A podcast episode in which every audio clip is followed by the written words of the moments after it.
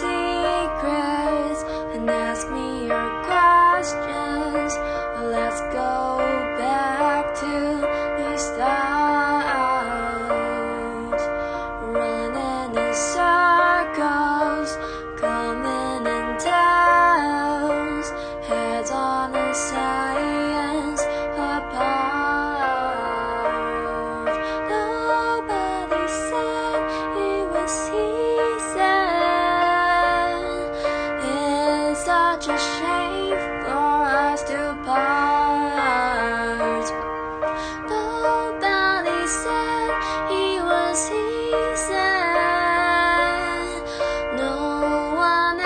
promise that it will be this hard.